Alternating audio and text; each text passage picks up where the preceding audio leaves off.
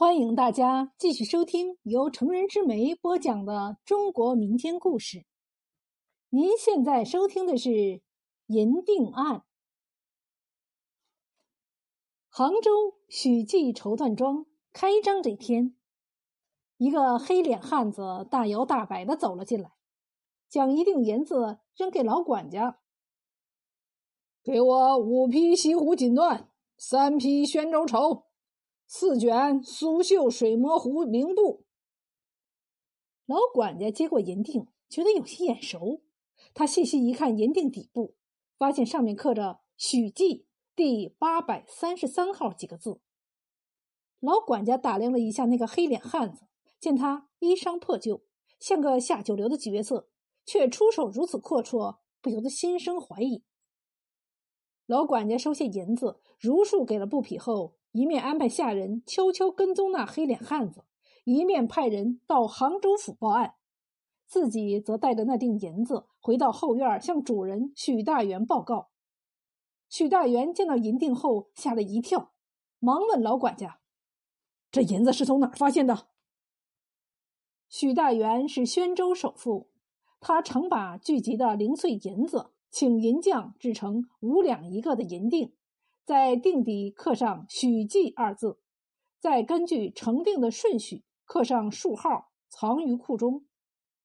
五年前，许大元的弟弟许二元带着五百两库银去杭州游学，谁知一走便音信全无。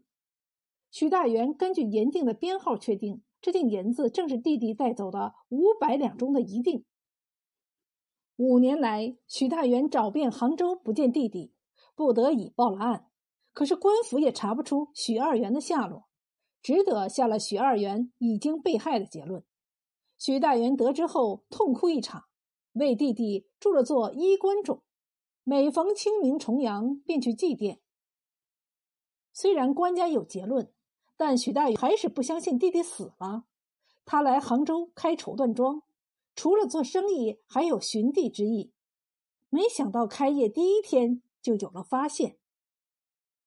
杭州知府派人请许大元老管家来到衙门问明了情况。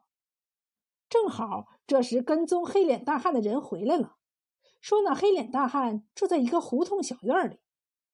知府立即派衙役前去捉拿黑脸大汉。派去的衙役在黑脸大汉的家中又搜出了几锭刻有“许记”的银锭。黑脸大汉被抓到大堂，挨了一顿板子，这才招出这数锭银子的来由。这黑汉名叫方赖头，是钱塘江上的一个私盐贩子。两年前，他在同伙李业怀家赌博，看见一个陌生后生的包裹硬邦邦的，就起了歹心。赌局结束后，方赖头夺下了后生的包裹。并将后生推入了江中。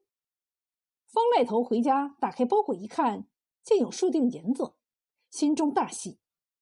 他怕风声太紧，就将银子在床底下埋了两年。近日，他想着风声已经过去，就取出钱想买点绫罗绸缎做衣裳，没想到却露出了马脚。许大元听后，觉得方赖头形容的那后生的身材相貌。跟许二元颇为相似。知府根据方赖头交代的杀人地点，派衙役潜下江底，捞出一堆白骨，想必是许二元的无疑。许大元收了遗骨，哭哭啼啼的送回了老家，埋在了衣冠冢内。衙役从方赖头家共搜出了五锭银子，却没有找到剩下的九十五锭银子。拷问之下，方赖头一口咬定后生的包裹里只有五锭银子，其余银子他压根儿没见过。知府将他打入死牢，继续追查那九十五锭银子的下落。可查了几个月还没有影，知府估摸着银子定是已经被挥霍了，便决定斩了方赖头，结案了事。冬至这天，方赖头被绑赴刑场问斩。午时三刻一到，刽子手举起鬼头大刀，正要砍下，突然场外有人高喊：“冤枉！只见一男一女拉着一个年轻后生闯进了刑场。这男的是方赖头的私盐贩子的朋友李叶怀，女的是李叶怀的妻子。后生就是两年前被方赖头夺走包裹、推进钱塘江的受害人。后生被推入江中后，湍急的海浪将他涌到了钱塘江的出海口。正好有艘商船出海，船主便让水手将他救了起来。后生昏迷半日后。才被救醒过来。此时大船已经行了几百里水路，遇东南风一吹，根本不能回头。后生只好跟着商船漂到了东营，等商家卖完货物，结清银子，购回东营海货。回来已经是两年之后。后生一回来，就到昔日赌博的李家，向李业怀夫妇询问那几个赌徒的身份和姓名。李业怀是方赖头的拜把兄弟，他见被害的死者竟然没死，赶忙拉着后生赶到刑场。知府见此情形，也是大吃一惊，只好斩不处斩方赖头，将他跟李业怀夫妻及那个后生一起带回府衙大堂重新审理，并传许大元老管家来当堂辨认亲人。知府叫后生和方赖头相认，确定方赖头是当日夺银之人，又让后生讲述被害经过。后生讲的过程跟方赖头招供的一样。可是许大元和老管家来认亲人时，却发现这后生不是许二元。知府便问那后生五锭银子的来历，那后生说。他原是抚州贩生丝的小商人，那银子是他在抚州黄记银号用银票兑出来的。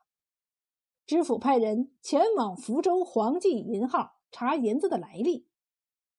银号老板看过银锭后说：“这些银锭是当年市面流入银号的，银子上市似水流通，具体持银者哪里记得清？”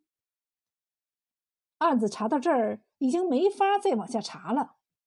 知府只得做了判决：方赖头谋财害命，罪名成立；因当事人未死，判刑入狱。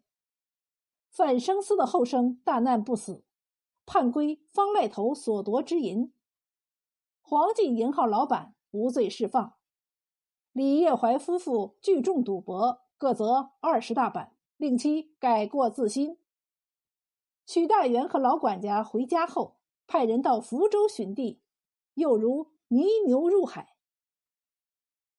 这一天，杭州差人在郊外巡查，抓获了一伙劫匪。严刑拷问之下，劫匪招供说，他们劫来的赃物全埋在一个偏僻的小村子里，由一个光棍看守。知府派人星夜进村，把熟睡的光棍抓住。在他家的墙里挖出了赃物。衙役将赃物搬到大堂后，知府见有堆银锭挺眼熟，再看底部，发现刻有“许记”二字和编号。知府急忙把许大元和老管家传到堂上辨认，这些银锭是不是他兄弟带出去的那些？老管家看了银子，清点了锭号，说。这是我家二少爷带出失而未归的银锭，不知太爷在哪儿查到的？知府说：“是就好，这是众强盗在城西刘府抢的。